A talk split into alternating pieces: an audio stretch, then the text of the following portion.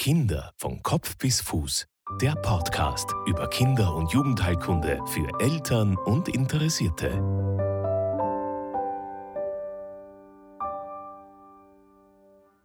Hallo und herzlich willkommen zur nächsten Folge des Podcasts Kinder von Kopf bis Fuß.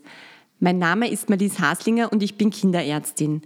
Als Mutter von zwei Kindern kann ich die Sorgen und Ängste, die man als Eltern durchlebt, sehr gut verstehen.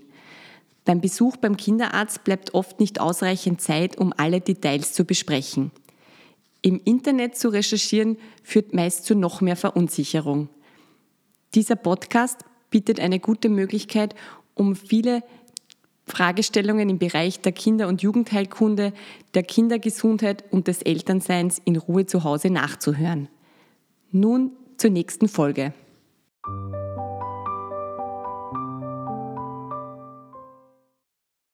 Das Thema ist ein Thema, das eigentlich gerade im Herbst, Winter immer in aller Munde ist, Vitamin D und Vitamin D-Versorgung. Ich möchte mit dir besprechen, was ist Vitamin D, was macht ein Vitamin D-Mangel bzw. Vitamin D-Mangel im Rachitis und wie kannst du Vitamin D zuführen bzw. wie viel Vitamin D bekommst du durch Sonnenexposition. Zu Beginn Vitamin D-Versorgung ist ein wirklich sehr, sehr spannendes Thema, das im Bereich auch der Ernährungsmedizin übergeht und auch auf alle Fälle eine Ernährungsfrage darstellt. Gerade nach, also in Schwangerschaft und auch nach der Geburt, insbesondere bis zum zweiten Lebensjahr, ist ja eigentlich bekannt, äh, dass ähm, das Vitamin D eine sehr, sehr wesentliche Rolle spielt. Ich möchte aber auch sicher auch aufwerfen, dass in der Folge, auch in den Folgewintermonaten, in Zeiten des wirklich Wachstums, gerade auch wieder im, im Alter der Pubertät, sicher eine wesentlichere Rolle spielt, als wir es wir momentan im Volksmund quasi äh, wahrnehmen. Vielleicht kurz zur Geschichte.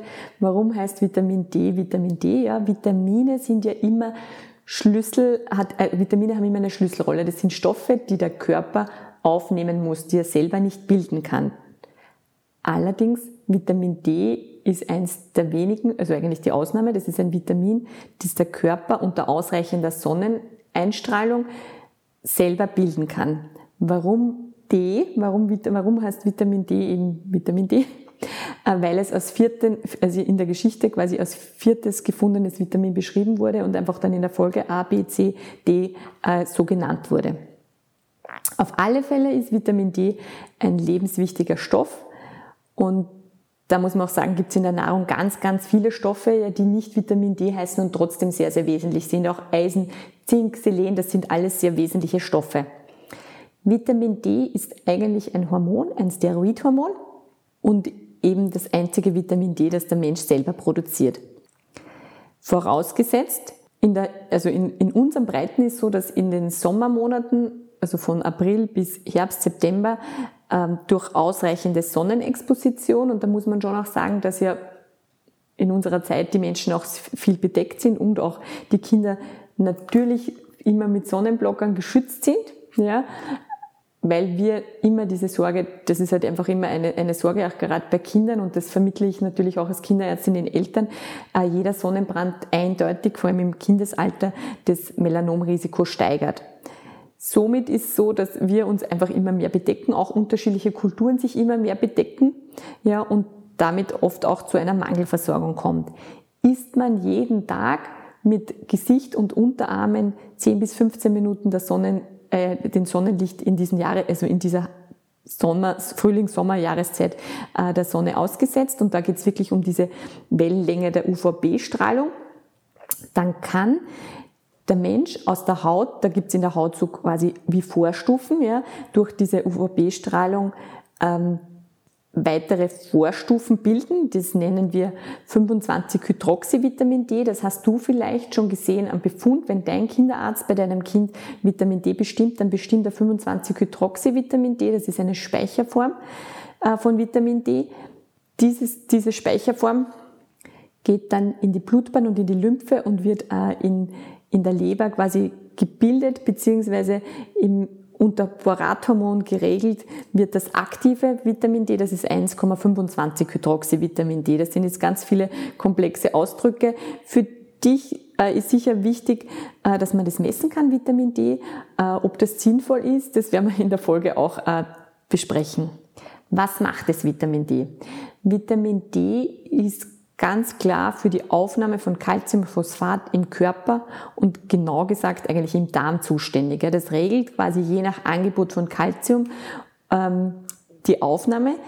Calcium und Phosphat wird zu 99 Prozent in Knochen, auch in Zähnen eingebaut und zirkuliert nur in ganz wenig Ausmaß im, im Körper frei.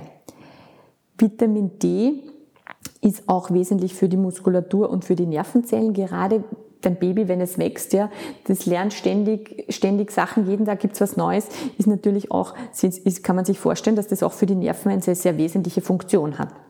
Was diskutiert wird und schon sehr, also sehr, ähm, eigentlich mittlerweile schon sehr pro äh, in ein Vitamin, also pro, also wir glauben, dass Vitamin D-Mangel oft eine erhöhte Infektanfälligkeit macht ja, und auch ein höheres Risiko für autoimmunologische Erkrankungen wird diskutiert.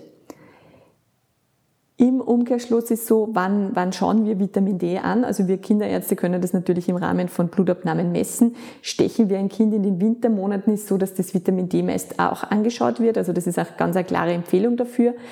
Äh, bei chronisch erkrankten Kindern, gerade Kinder mit einer chronisch entzündlichen Darmerkrankung, einer rheumatologischen Erkrankung, einer onkologischen Erkrankung, auch Kinder, ja, und das ist in unseren Breiten natürlich auch immer ein Thema mit ein bisschen einer dunkleren Hautkolorit, ja, also einer dunkleren Hautpigmentierung. Diese Kinder brauchen viel mehr Sonnenexposition, dass sie Vitamin D bilden, als hellere Hauttypen. Also das heißt, das ist sicher, wenn, wenn dein Kind etwas dunklere Haut hat, kann das mitunter ein Risikofaktor sein und mit entsprechender Symptomatik ähm, ein Grund sein kann, dass man das abklären muss. Wann reden wir von Vitamin D-Mangel, beziehungsweise was bedeutet Vitamin D-Mangel, beziehungsweise was ist eine Vitamin D-Mangel-Rachitis? Ganz spannend, im Jahr, vor einigen Jahren hat es in Deutschland eine Studie gegeben, die heißt Veggie-Studie, heißt die. Äh, da hat man Kinder zwischen 6 und 18 Jahren angeschaut, die alles zuführen. Also verglichen hat man Kinder, die alles essen, also omnivor ernährte Kinder mit veganen Kindern und vegetarisch ernährten Kindern. Und man hat bei allen drei Gruppen herausgefunden, dass das Vitamin D immer ein kritischer Nährstoff ist. Und im Umkehrschluss heißt das ja wieder, dass das eigentlich über die Nahrung zu wenig äh, zu wenig, also dass die, die Nahrung eigentlich in dem, im Fall von Vitamin D nicht so wesentlich ist was ist eine Vitamin D, also Vitamin D-Mangel? Ähm, kann oft ja nur ein Wert sein, den wir im Labor bestimmen. Ja.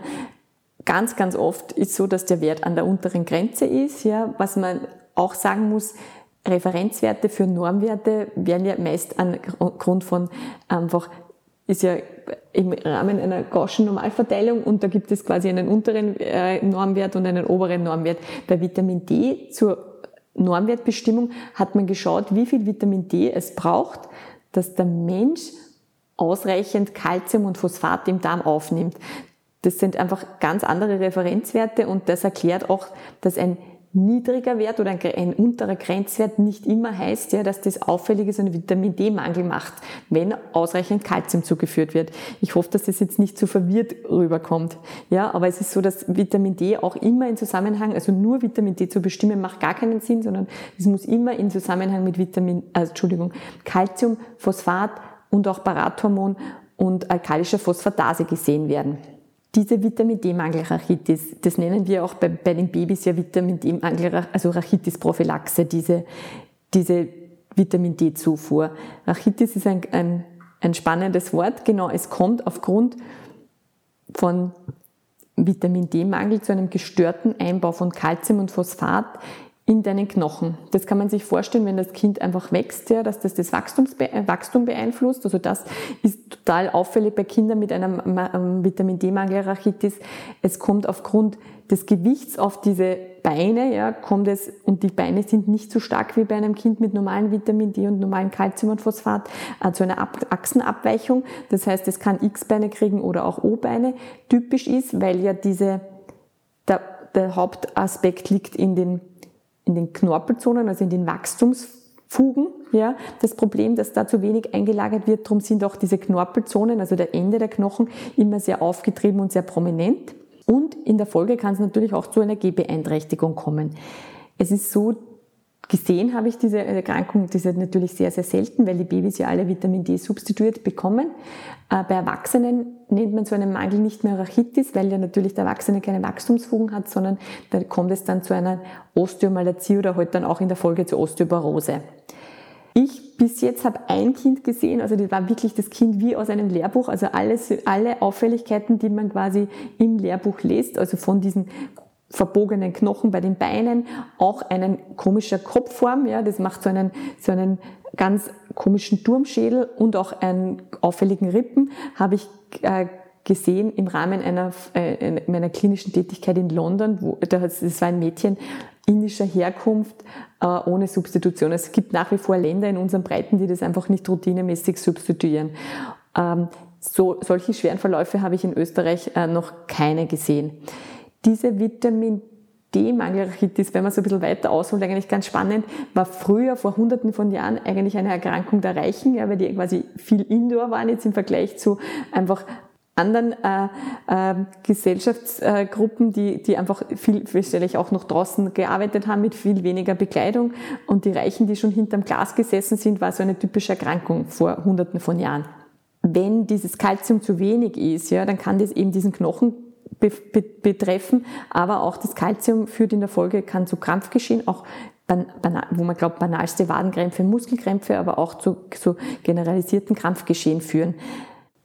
Das war jetzt das Thema, das, was passieren kann, wenn zu wenig Vitamin D ist. Jetzt möchte ich darauf eingehen, wie viel Vitamin D brauchen wir, wie viel Vitamin D braucht ein Baby, dein Kleinkind oder auch wir Erwachsene. Also ich selber muss ja zugeben, dass ich in den Wintermonaten immer versuche, Vitamin D zu supplementieren. Also auch meine Kinder bekommen im Winter, im Winter Vitamin D. Was da auch ähm, sehr wichtig ist, dass ich da noch erwähnen werde, wie, wie viel ist zu viel, weil das kann ja natürlich auch zu viel sein.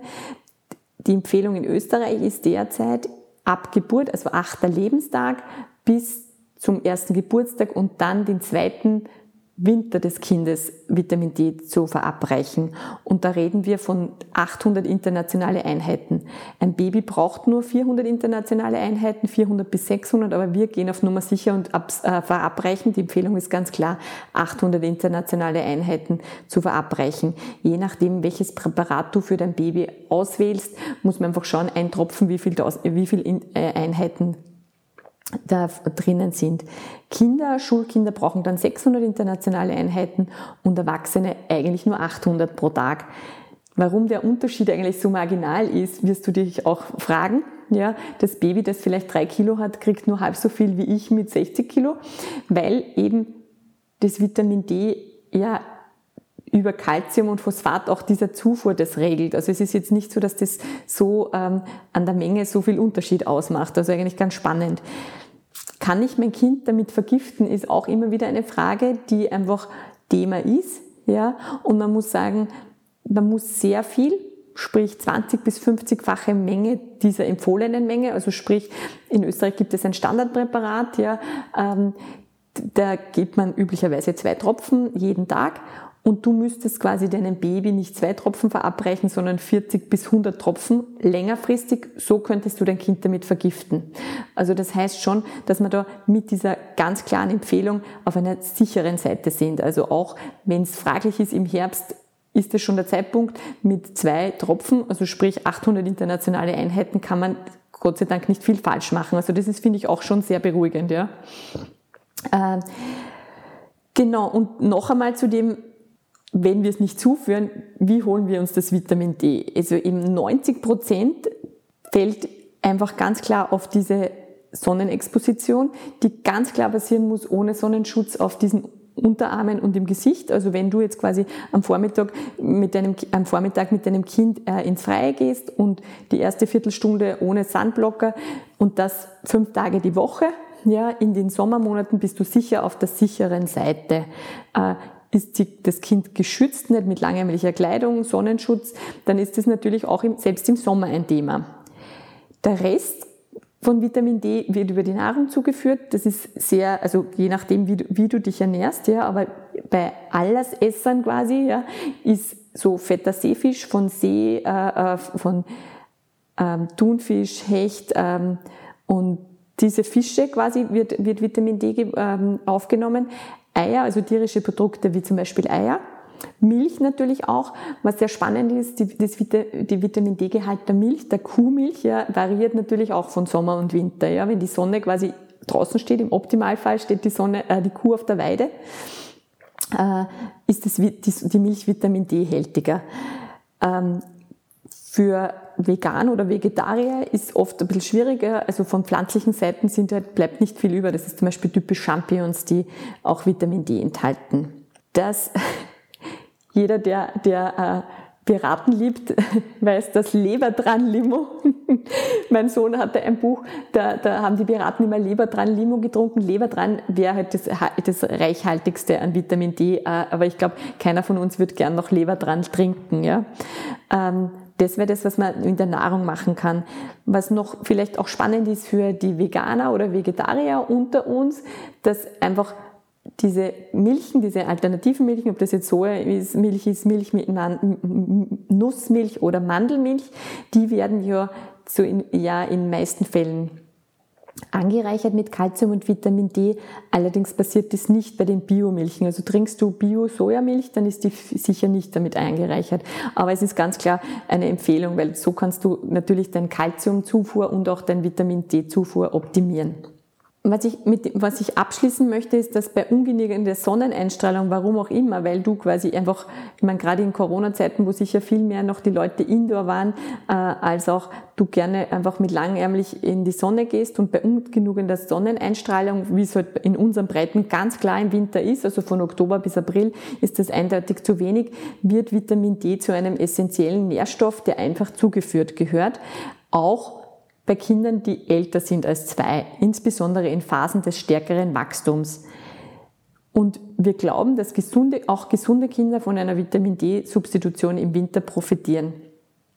Auf alle Fälle, eben wie schon die klaren Empfehlungen sind, die ersten zwei Lebensjahre und Prä- und äh, Pubertär. Genau, das war jetzt ein ausführliches Thema der Vitamin D-Zufuhr ähm, und ich hoffe, dass dir einige Fragen beantwortet wurden und du Spaß hattest beim Anhören. Bis zum nächsten Mal.